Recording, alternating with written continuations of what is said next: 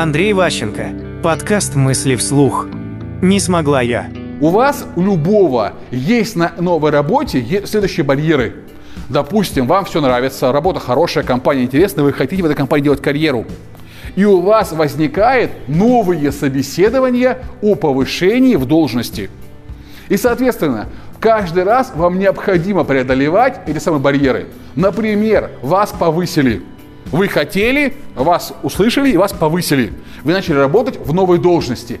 Но доверие начальства, потому что вот здесь вот, на первом уровне, на входе, э, доверие очень формальное. Там, соответственно, резюме, трудовая книжка, какие-то ну, общие правила, все. То есть шанс дают многим. А вот внутри компании карьера намного более сложная вещь, гораздо меньшему количеству людей разрешают попробовать получить повышение. Это же пирамида. Не могут повысить всех. Соответственно, выбор происходит гораздо более сложно, э, более вычурная дуга доверия, и многие, сначала оправдав его, потом все время находятся в положении, что не оправдали. То да, то нет, туда, то нет. Оценивают, допустим, их начальник непосредственный.